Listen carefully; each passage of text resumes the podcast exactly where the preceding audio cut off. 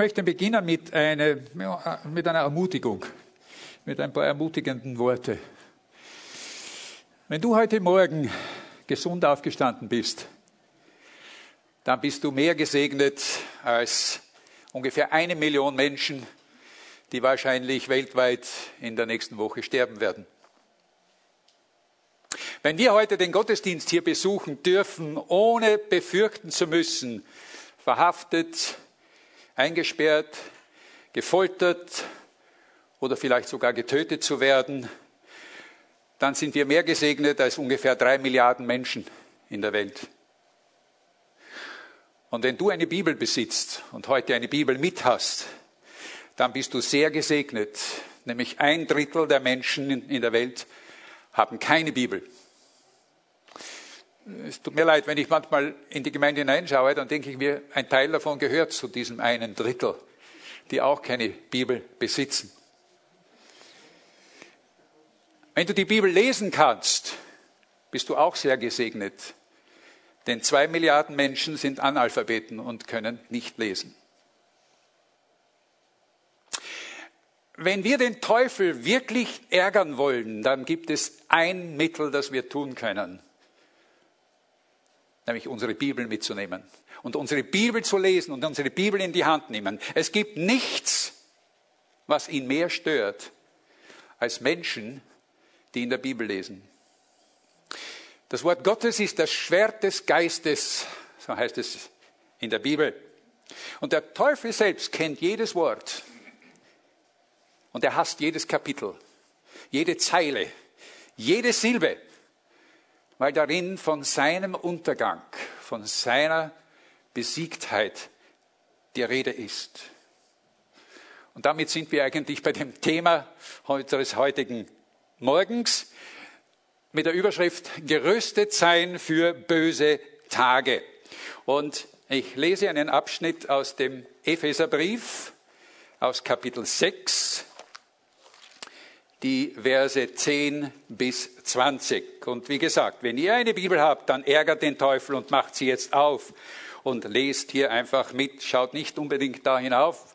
Ich finde, das ist eher, da werden eher wir Geistliche zu Analphabeten erzogen. Damit, aber ich will nicht mehr dazu sagen. Äh, Epheser Kapitel 6, Vers 10 bis 20, wo es heißt, schließlich seid stark im Herrn und in der Macht seiner Stärke.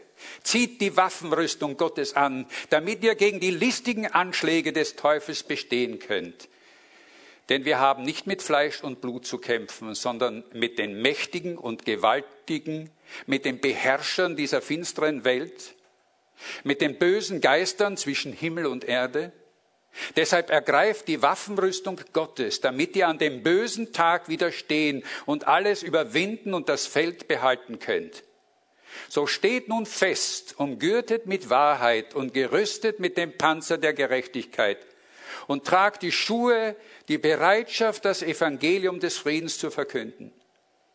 Vor allem aber ergreift den Schild des Glaubens, mit dem ihr alle feurigen Pfeile des Bösen auslöschen könnt und nehmt den Helm des Heils und das Schwert des Geistes, das ist das Wort Gottes, und betet alle Zeit mit Bitten und Flehen im Geist und wacht dabei mit aller Ausdauer, bittet für alle Heiligen und auch für mich, damit mir das rechte Wort gegeben wird, wenn ich rede und ich freimütig das Geheimnis des Evangeliums verkündigen kann, als dessen Bote ich in Ketten liege.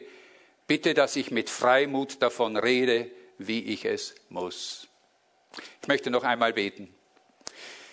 Vater, danke für dein Wort und ich bitte jetzt auch, dass du mir die rechten Worte gibst und dass ich freimütig das Geheimnis deines Wortes, der guten Botschaft des Evangeliums verkündigen kann. Ich fühle mich auch als dein Bote, zwar nicht in Ketten, Herr, sei gedankt dafür, aber ich bitte dich, dass du mir Freimut gibst, das zu sagen, was du durch, durch deinen Geist uns heute Morgen sagen möchtest. Amen. Eine meiner Schwächen ist, dass ich bestimmte Dinge nicht zu Ende bringen kann. Meine Frau ärgert sich immer darüber, dass in unserem Kühlschrank oft halbleere Marmeladegläser stehen, denn ich schaffe es nie, ein Glas wirklich leer zu, leer zu machen, fange schon das nächste damit an. Äh, mit meinen Predigtreihen geht es mir manchmal so ähnlich, vielleicht habt ihr das schon bemerkt. Aber heute ist es anders. Heute kommen wir wirklich zum Ende dieser Predigtreihe über den Epheserbrief. Wenn ihr euch erinnert, ich habe ja in den letzten Monaten einige Male über diesen wunderbaren Brief gepredigt. Ihr könnt die ja noch nachhören, wenn ihr möchtet. Natürlich haben wir bei weitem nicht alle Edelsteine aus diesem Schatz wie es dieser Brief ist, ausgepackt. Aber wir haben zumindest so die, die Kern, ich habe versucht zumindest die Kernthemen herauszuarbeiten. Wenn ihr euch erinnert, wir haben darüber gesprochen, über den Reichtum, den wir haben. In den ersten äh, drei Kapiteln wird davon geredet, dieser Reichtum, den wir Gläubige in Christus haben. Christus, der uns aus der Verlorenheit, aus der Verdammnis und Gottesferne herausgerissen hat, herausgeholt hat und uns zu einem Kind Gottes gemacht hat. Jeder, jeder von euch heute Morgen, der Christus im Glauben angenommen hat, ist ein Kind Gottes. So sagt es das Wort Gottes. Jetzt habe ich erwartet, dass ihr aufspringen werdet vor Lob, aber es ist nicht. Denn das ist eigentlich so gewaltig, das ist so gewaltig, was Jesus hier mit uns getan hat, dass selbst die Engel im Himmel jedes Mal darüber staunen und sich freuen, so sagt es auch die Bibel. Nachzulesen in 1. Petrus, Kapitel 1, Vers 2 und auch im Lukasevangelium, äh, in einem der Gleichnisse, Kapitel 15 im Lukasevangelium.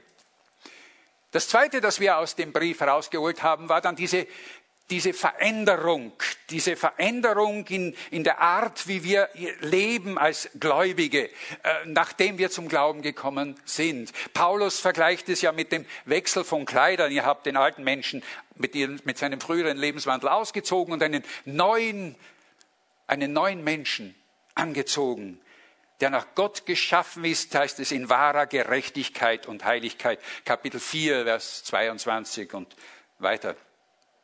Und darüber geht es ja in den Kapiteln 4 und 5 im Epheserbrief. Unsere Haltung, unsere Haltung als Gläubige, die sich verändert hat. Maria hat am Anfang auch darüber gesprochen, über die, die Liebe zueinander, die Veränderung. Paulus spricht von der Veränderung in der Ehe, in der Beziehung zueinander, Mann, Frau, in der Familie, aber auch in der Welt. Und dann kommt Kapitel 6. Und dieser dritte Teil, der lässt sich mit einem Wort zusammenfassen und dieses Wort ist Kampf. Und das ist das Thema heute Morgen. Denn sobald wir unser Leben unter die Herrschaft Christi gestellt haben, beginnt ein Kampf. Paulus beginnt ja mit dem Wort schließlich. Und damit meint er nicht so etwas wie ein PS am Ende eines Briefes, so ein, ein Nachgedanke. Nein, dieses schließlich bedeutet hier so viel wie für die Zeit, die noch bleibt. Im Sinn von der Rest unseres Lebens. Für den Rest unseres Lebens müssen wir mit Widerstand und mit Konflikt rechnen, liebe Geschwister. Und zwar in einer Art, wie wir es vielleicht vorher, als wir noch nicht gläubig waren, nicht kannten. Denn es gibt einen, dem unser neues Leben so überhaupt nicht gefällt. Und dieser eine ist der Widersacher Gottes, äh, der Fürst der Finsternis, wie ihn die Bibel nennt, der Teufel. Früher, als wir noch nicht gläubig waren, wir Ungläubige, da ist, sind wir völlig uninteressant gewesen für ihn. Ungläubige sind für den Teufel nicht sehr interessant, denn ähm, wenn ein Mensch Christus nicht kennt, dann ist er blind für die Wahrheit und damit ist er, ohne es zu wissen, eigentlich sowieso in dem Einflussbereich des Herrschers dieser Welt. Wir lesen davon, Paulus spricht davon in Kapitel 2 am Anfang. Ihr wart früher und dann wart ihr unter dieser Herrschaft des Bösen. Viele merken das gar nicht. Aber sobald ein Mensch sein Leben unter diese Herrschaft Christi stellt, dann zeigt der Teufel plötzlich ein hohes Interesse an uns. Und plötzlich sind wir, plötzlich bist du im Fadenkreuz, im Fadenkreuz, das, das, was bei einem Gewehr ist, dieses Fadenkreuz seiner Attacken. Und du musst mit Angriffen rechnen. Angriffe auf deine Ehe, auf deine Familie, im Beruf, auf dein eigenes Denken, auf deine Entscheidungen, einfach auf unser ganzes Sein. Oft sind es nur Kleinigkeiten, kleine Meinungsverschiedenheiten mit dem Ehepartner oder mit den Kindern, ähm, negative Gedanken, die einen plötzlich durch den Kopf gehen. Ähm, meistens dann, wenn wir sie nicht erwarten und schon gar nicht, wenn wir sie eigentlich brauchen können, wie etwa auf dem Weg zum Gottesdienst oder in einer Gebetszeit.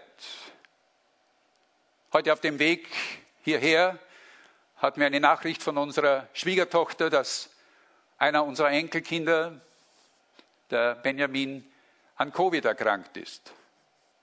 Wir wissen noch nicht, wie stark, aber immerhin. Das sind diese Dinge, die wir nicht unbedingt brauchen, wenn wir eigentlich uns Gott nähern wollen. Und ich sehe so an euren Blicken und an euren Nicken, dass ihr auch schon solche Dinge erlebt habt. Warum ist das so? Dabei sind das eigentlich oft nur relativ kleine, unbedeutende Schwierigkeiten, mit denen wir zu tun haben. Aber was ist mit den großen Konflikten? Paulus auf seinen Missionsreisen hat so viel erlebt. Wir brauchen nur in der Apostelgeschichte nachlesen, Kapitel 19 oder im zweiten Korintherbrief, wo er eine ganze Liste hat von denen, von diesen Dingen, die ihm im Leben passiert sind, angefeindet, verfolgt, geschlagen, gesteinigt wurde er sogar und in Ketten gelegt. Am Ende des Briefes schreibt er, ich liege in Ketten. Einige Male im Epheserbrief wiederholt er das. Zwei Jahre lang war er angekettet an einem römischen Soldaten in so eine Art Hausarrest in Rom und wartete ja auf seinen Prozess. Wie viele Gläubige, wie viele Christen werden heute gerade wegen ihres Glaubens verfolgt, verjagt und sogar umgebracht? Zwar sind es Menschen, die das tun, das sind Menschen, die es tun, aber Paulus sieht hinter diesen Menschen viel dunklere und heimtückerische Mächte, wenn er in Vers 12 schreibt, nicht mit Fleisch und Blut kämpfen wir, sondern mit Mächten und Gewalten, mit den Beherrschern dieser finsteren Welt, mit bösen Geistern zwischen Himmel und Erde. Menschen werden gebraucht vom Bösen, um uns zuzusetzen. Und deshalb ermahnt Paulus uns auch in Vers 11, zieht die Waffenrüstung Gottes an, damit ihr gegen diese listigen Anschläge des Teufels bestehen könnt. Im Griechischen, das ist so ein kleines technisches Detail, das ich euch sagen möchte, im Griechischen steht hier für listige Anschläge das griechische Wort äh, Mesodeias. Wir kennen davor, davon kommt unser Wort Methode. Mesodeias. Ein kluger Feldherr hat vor vielen hundert Jahren einmal gesagt, wenn du dich und deinen, und deinen Feind gut kennst, brauchst du den Ausgang von hundert Schlachten nicht zu fürchten. Wenn du dich und den Feind kennst, dann brauchst du dich vor den Ausgang von hundert Schlachten nicht zu fürchten. Das heißt, wir tun gut daran, unseren Feind und sein Ziel auch wirklich zu kennen. Und was ist sein Ziel? Was ist sein Ziel? Sein Ziel ist uns als Nachfolger Christi zu Fall zu bringen und damit das Werk Christi zu zerstören. Er ist ein Spezialist, ein Spezialist für Zweifel, Schuldgefühle, Entmutigungen und Ungehorsam. Er ist der Diabolos, wie er im Griechischen heißt, der Diabolos, der Durcheinanderwürfler. Geschwister, sehen wir das nicht gerade jetzt in der Zeit der Pandemie? Wer erschafft ganze Nation, eine ganze Nation zu spalten? Ja, nicht nur eine ganze Nation, wo es erschafft, sogar Gemeinden zu spalten. Wenn Geschwister, die die Impfung eigentlich ähm, ähm, ablehnen und, und, und sagen, sie brauchen das nicht und dann den anderen, die sich impfen lassen, vorwerfen, sie hätten zu wenig Glauben. Und wenn die, die sich impfen lassen, den Leuten, die sich nicht impfen lassen, vorwerfen, sie wären eigentlich lieblos und, und, und egoistisch und Geschwister, Sehen wir nicht, wie der Teufel sich die Hände reibt und sich freut, wenn wir einander in dieser Art attackieren? Lassen wir das. Lassen wir das.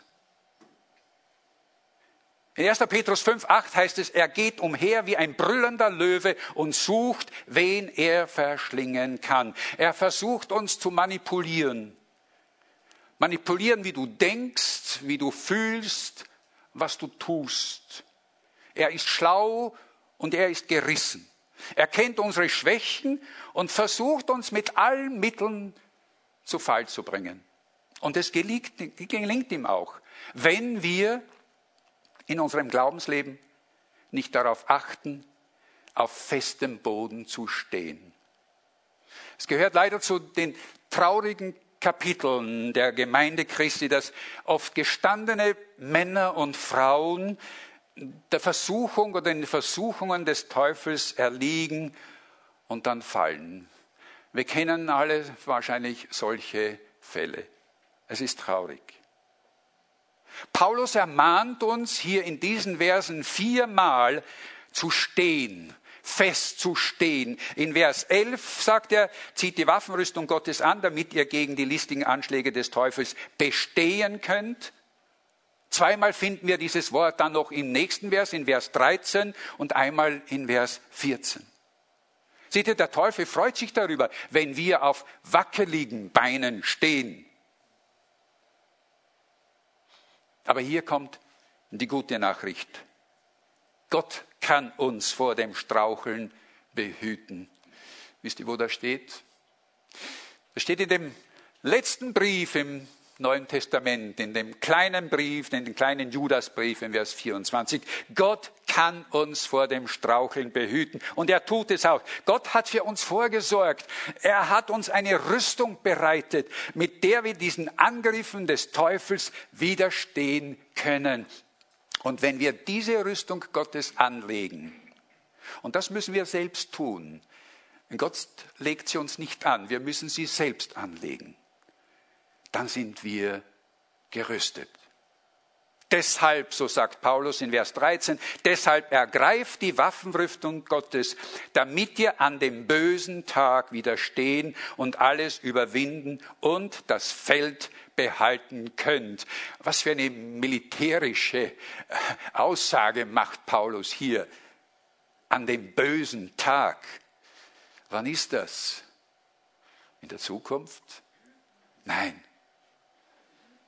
Das kann heute sein oder morgen oder gerade jetzt in diesem Augenblick. Ich würde mich nicht wundern, wenn eine kleine Stimme in den einen oder den anderen oder der anderen in uns jetzt bereits uns zuflüstert und sagt, naja, das, was der da jetzt sagt, das ist doch etwas weit hergeholt, über den Teufel zu reden, Teufel und finstere Geister. Nein, nein, das ist so nicht ganz meine Sache, das sollen wir doch nicht tun. Ähm, Gott ist Liebe und Gott möchte, dass wir geborgen sind. Weißt du, dass der Teufel sich freut, dass er entzückt ist darüber, wenn wir so denken? Der bekannte evangelikale Prediger Dr. Martin Lloyd Jones, von dem ich schon einige Male erzählt habe, äh, gesagt habe, der hat einmal in einer seiner Predigten über diesen Text gesagt, die größte Täuschung, die der Teufel den Menschen eingibt, ist der Gedanke, dass es ihn überhaupt nicht gibt.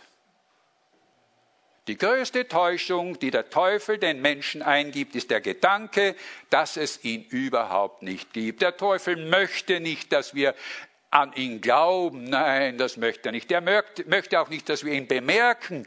Nein. Und wenn schon, dann nur als eine so lächerliche Karikatur, der Krampus oder dieses kleine Teufelchen, ein roter feuriger Zwerg, der sich von Zeit zu Zeit auf die Schultern von Menschen sitzt und dann so herumspringt. Seht ihr, selbst manche Gläubige nehmen den Teufel und seine Methoden nicht ernst genug, so würde ich es sagen. Und damit werden sie zu einer leichten Beute für ihn. Eine liebe, eine liebe Schwester, die wir sehr geschätzt haben, die leider viel zu früh verstorben ist, die hat immer gesagt, wo Gott ist, ist auch der Teufel. Wo Gott ist, wo Gott am Werk ist, da ist auch der Teufel. Und deshalb nennt, gibt uns Paulus diese Waffenrüstung und beschreibt sie uns. Und es sind sieben Teile von dieser Rüstung und die wollen wir uns jetzt einmal näher ansehen, damit wir wissen, womit wir uns schützen können.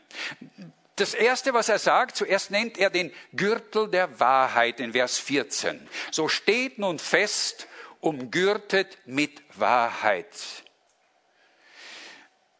Das heißt, wir sollen gefestigt sein mit dem Wissen, was wirklich wahr ist.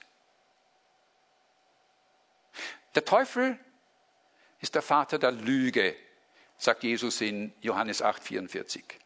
Und er versucht uns ständig Lügen einzureden.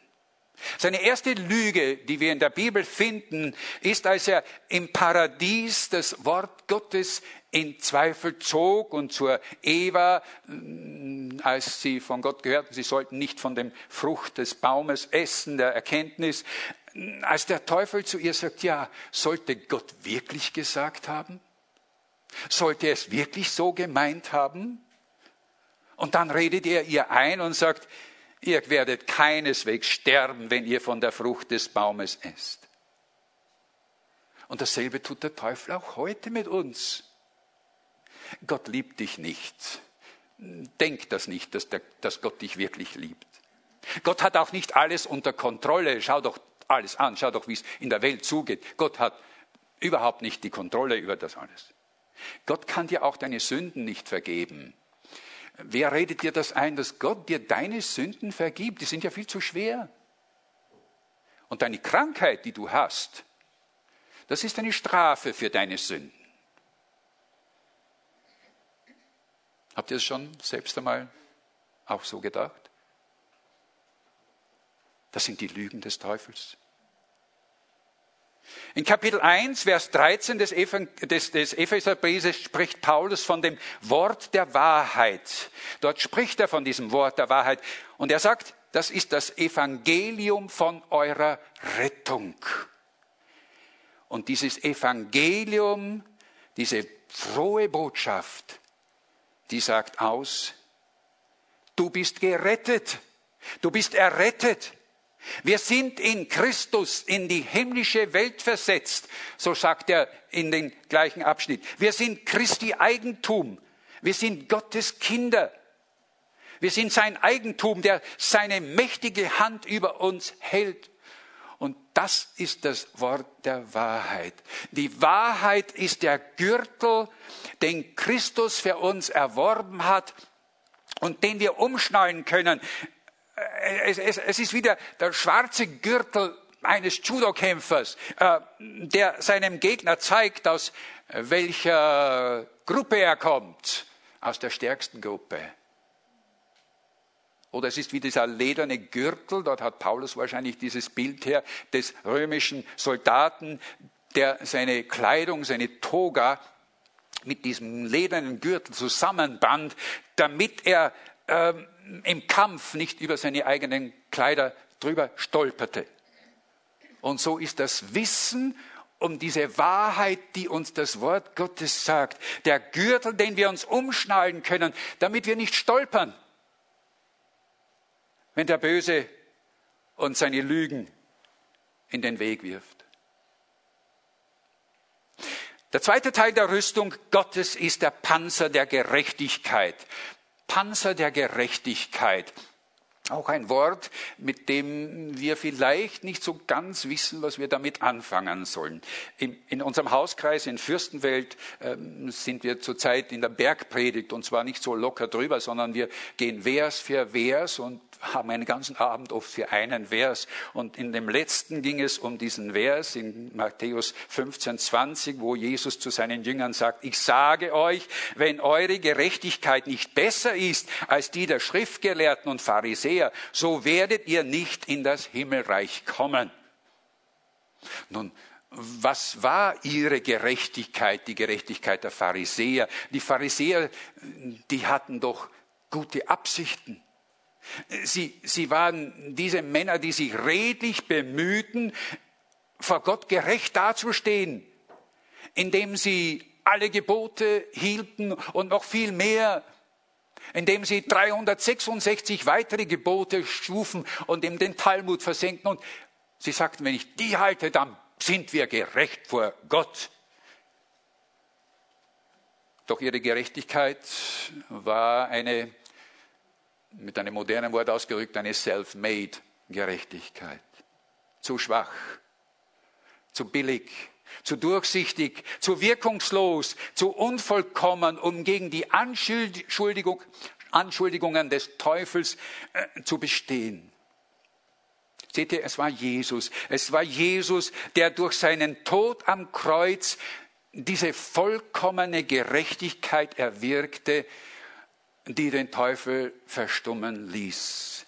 Als Jesus am Kreuz ausrief, Telestai, es ist vollbracht, da wusste der Teufel, mein Schicksal ist jetzt besiegelt, ich bin besiegt. Eine Stelle, die wir in den kommenden Weihnachtstagen oft hören werden, ist vielleicht äh, Jesaja 11, Vers 5. Es ist eine dieser schönen Stellen, wo uns im Alten Testament schon das Kommen des Messias angekündigt wird. Es gibt viele dieser Stellen, aber Jesaja 11, Vers 5 ist eine davon. Und dort lesen wir, Gerechtigkeit wird der Gurt seiner Lenden sein und die Treue der Gurt seiner Hüften. Gerechtigkeit wird der Gurt seiner Lenden sein. Wessen Lenden? Des Messias, des Christus, Jesus. Es ist Christi Gerechtigkeit. Es ist Jesus, der der Gerechte ist. Und diese Gerechtigkeit, die er hat und die er am Kreuz bewiesen hat, als er den Willen seines Vaters bis in den letzten Punkt erfüllte, diese Gerechtigkeit gibt er dir und die hat er mir gegeben. In dem Moment, wo wir unser Leben ihm gegeben haben. Seine Gerechtigkeit ist unsere Gerechtigkeit. Halleluja. Seine Gerechtigkeit ist das, was er uns gibt. Seine Rüstung, nämlich diese Rüstung der Gerechtigkeit, ist die, die er uns gibt. Und wir dürfen seine, Gerüstung, seine Rüstung haben. Es ist seine Rüstung, die wir im Glauben anziehen dürfen und die uns vor den Angriffen des Bösen schützen, wenn immer Zweifel über unsere eigene Erlösung, über unsere eigene Errettung ins Herz kommt. Oh, ich könnte noch so viel darüber sagen. Aber machen wir weiter. Das nächste sind die Schuhe der Bereitschaft, das Evangelium des Friedens zu verkündigen. Als Paulus die schrieb, ich vermute, ich denke mir, da dachte er, da hatte er einen Vers aus dem Alten Testament, aus Jesaja 52, Vers 7 im Kopf. Ein Vers, den wir vielleicht auch kennen. Dort heißt es nämlich, wie lieblich sind auf den Bergen die Füße der Freudenboten, die da Frieden verkünden, Gutes predigen, Heil verkünden, die da sagen zu Zion, dein Gott ist König. Ich denke, Paulus hat sehr oft über diesen Vers nachgedacht und meditiert.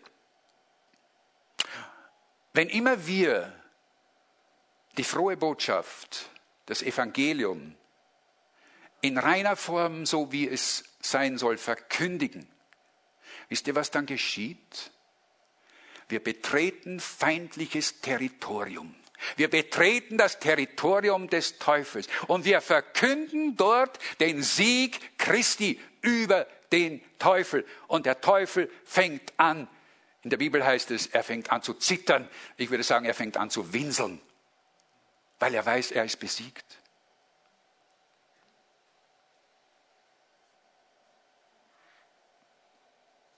Das vierte ist der Schild des Glaubens. Oh, das ist auch ein wunderbares Thema. Der Schild des Glaubens, wir könnten eine ganze Predigt darüber halten. Der Schild des Glaubens, mit dem ihr alle feurigen Pfeile des Bösen auslöschen könnt. Was für ein wunderbares Bild. Ein Schild. Ein Schild, wie es ein römischer Soldat hatte. Ein kleines Schild, das er nur so an der Hand hatte. Oder auch diese großen Schilder, mit denen er den ganzen Körper bedecken konnte, wie ein Panzer. Und wenn mehrere Soldaten zusammen waren, dann legten sie diese Schilder über sich drüber und dann waren sie wie in einem Panzer, tatsächlich. Wenn die Pfeile kamen, die prallten ab. Was sind diese Pfeile, die der Teufel auf uns schießen will? Es sind jene unschönen Ereignisse, die uns unser Leben oft so schwer machen. Das kann so vieles sein und du kennst sicher diese Pfeile sehr gut. Das kann sein, dass du plötzlich erfährst, dass du deine Arbeitsstelle verloren hast. Äh, das kann sein, dass eine Krankheit ausbricht. Wir haben gerade habe ich schon gesagt, gehört, dass unser Enkelsohn an Covid erkrankt ist. Oder es kann der Tod eines geliebten Menschen sein. Immer dann, wenn solche Ereignisse uns treffen, wisst ihr, dann sind wir sehr anfällig für die Pfeile des Teufels. Und dann brauchen wir diesen Schild des Glaubens. Der Schild des, Glaube, des Glaubens ist nämlich dieses Vertrauen, Glaube ist Vertrauen, dieses Vertrauen, dass Gott auch in diesen Situationen alles unter Kontrolle hat. Für mich ist Psalm 18, Vers 31 oft dann eine große Hilfe.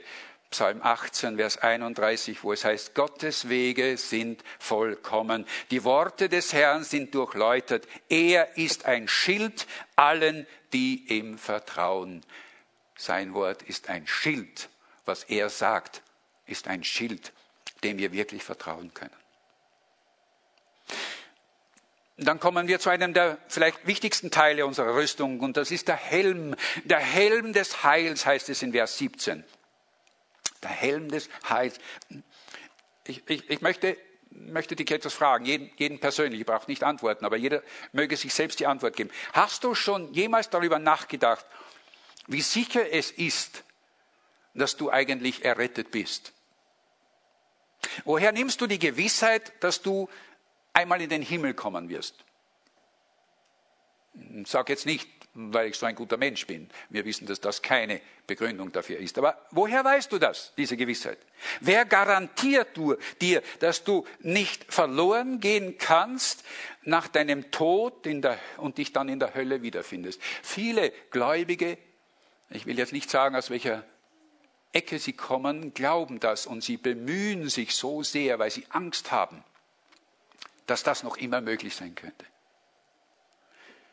Aber ich sage euch, das sind auch diese Fragen, die der Teufel uns in den Kopf gibt, um uns zu quälen. Wenn wir nämlich selbst keine klare Gewissheit haben über unser Heil. Hast du ein, deine Gewissheit über dein Heil? Das Wort Gottes gibt dir diese Gewissheit. Es gibt viele Stellen, die uns diese Gewissheit geben. 1. Thessalonicher 5, 9 bis 10. Dort heißt es nämlich, dort schreibt Paulus nämlich im Thessalonicher Brief, denn Gott hat uns nicht für das Zorngericht bestimmt, sondern dazu, das Heil zu gewinnen durch unseren Herrn Jesus Christus. Er ist für uns gestorben, damit wir, ob wir wachen oder schlafen, zugleich mit ihm leben. Und das sage nicht ich, das sagt Gottes Wort. Der Helm des Heils hat etwas mit dieser Gewissheit zu tun, dass wir, egal ob wir leben oder gestorben sind, uns auf ein ewiges Leben in der Herrlichkeit mit Christus freuen dürfen. Amen. Der Apostel Paulus unterstreicht das noch einmal in 1. Petrus Kapitel 1, Vers 8 bis 9, wo er schreibt, ihr habt ihn nicht gesehen und habt ihn doch lieb und ihr glaubt an ihn, obwohl ihr ihn jetzt nicht seht. Darum werdet ihr mit unaussprechlicher und herrlicher Freude jubeln, wenn ihr das Ziel eures Glaubens erlangt hat, habt, nämlich euer Heil.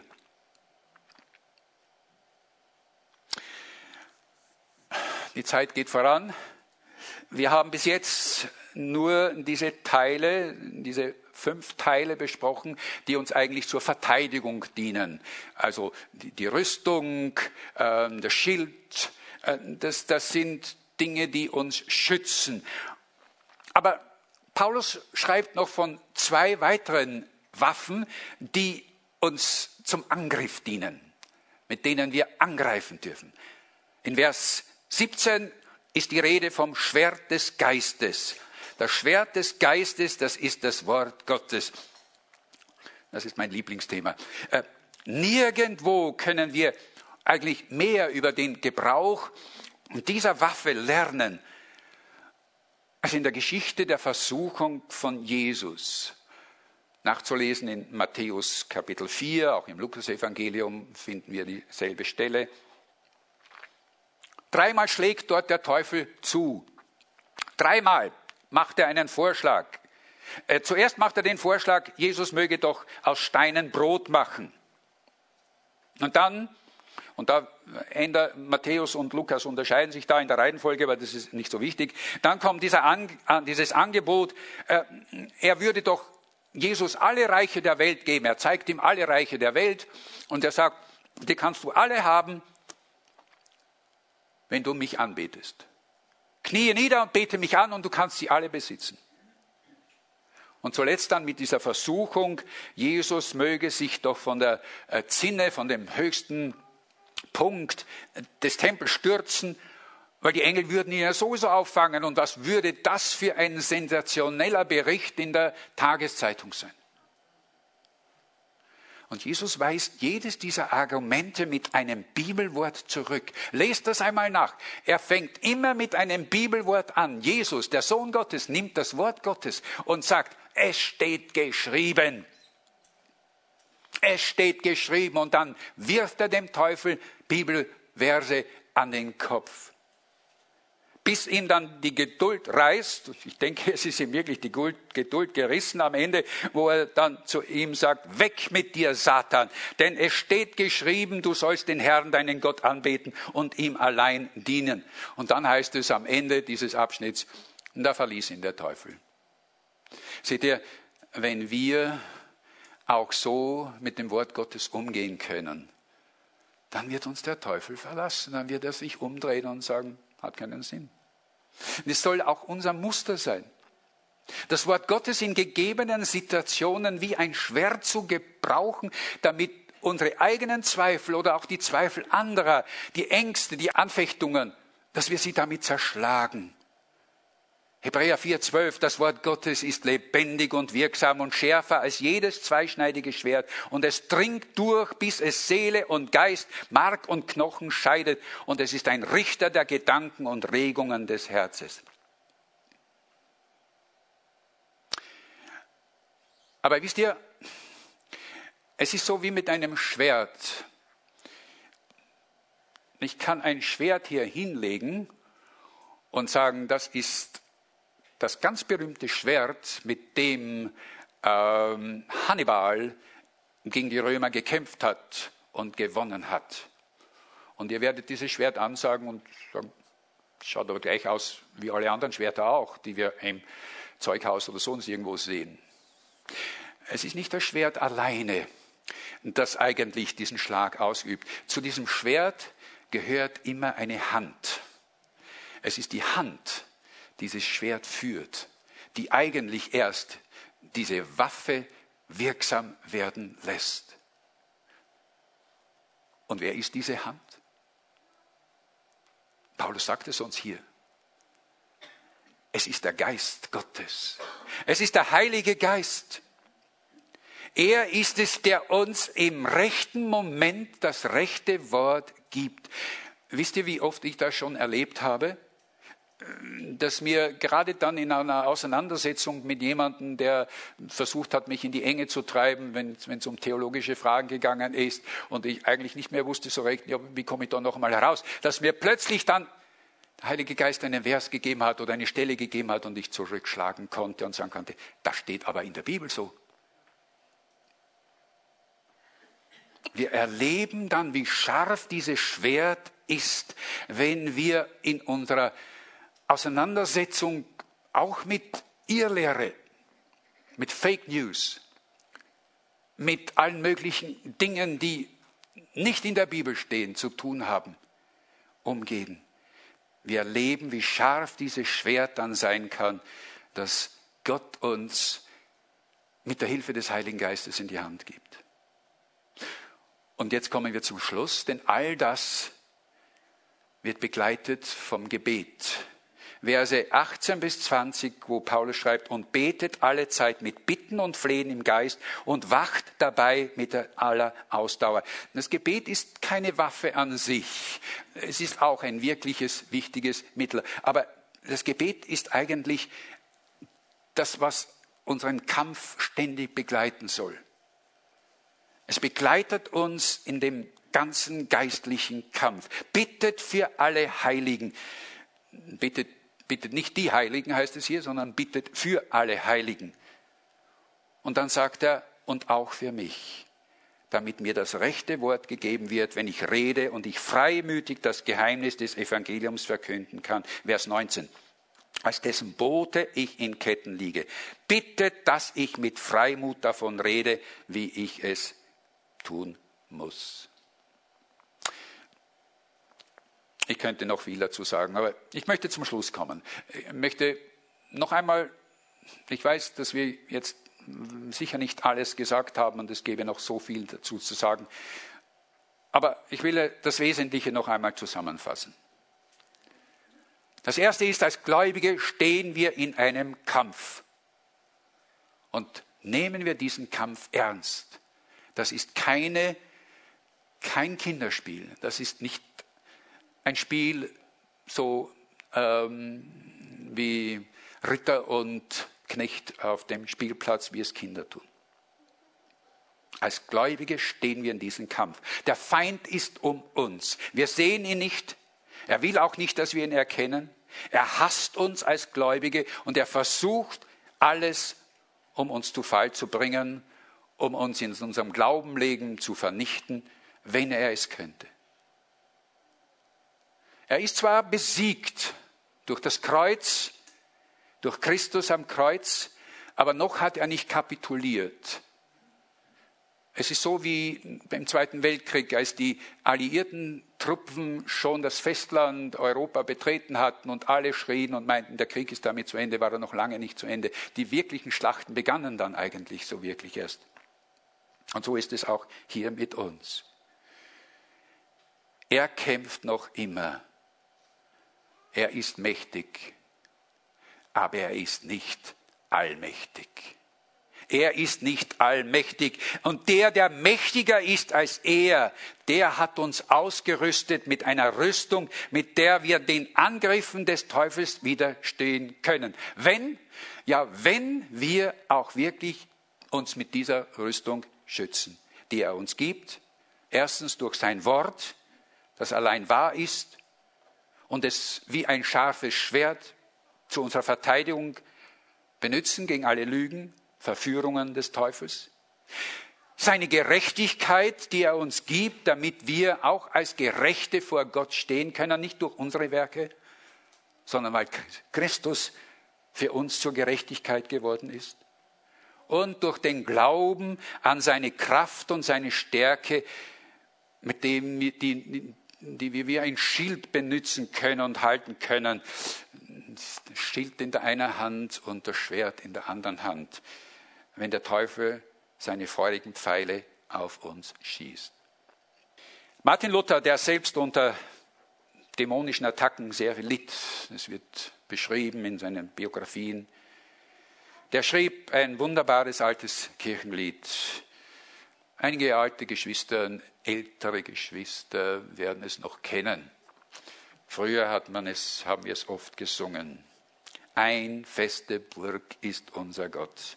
Ein gute Wehr und Waffen. In einer der Strophen heißt es dann, und damit möchte ich schließen, und wenn die Welt voll Teufel wär und wollt uns gar verschlingen, so fürchten wir uns nicht so sehr, es soll uns doch gelingen. Der Fürst dieser Welt, wie sauer er sich stellt, tut er uns doch nicht.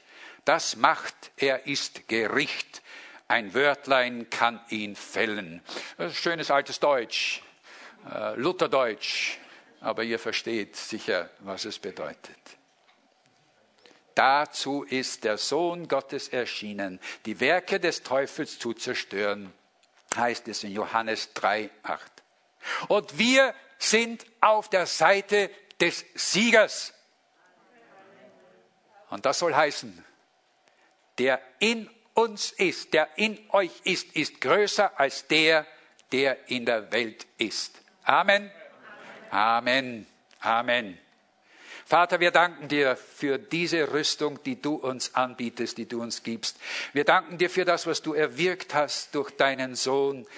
Und wir danken dir auch, dass wir nicht hilflos dastehen, ausgeliefert den Attacken des Feindes. Wir wissen, dass es ihn gibt. Hilf uns, dass wir nicht so viel über ihn denken, aber dass wir ihn doch nicht ignorieren. Hilf uns, dass wir gegen ihn bestehen können.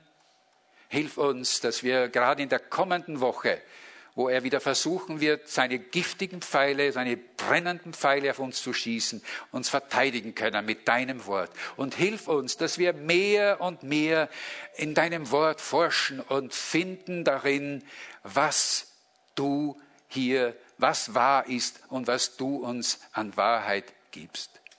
Wir loben dich und wir preisen dich. Du bist der König, du bist der Herr, du bist allmächtig. Amen.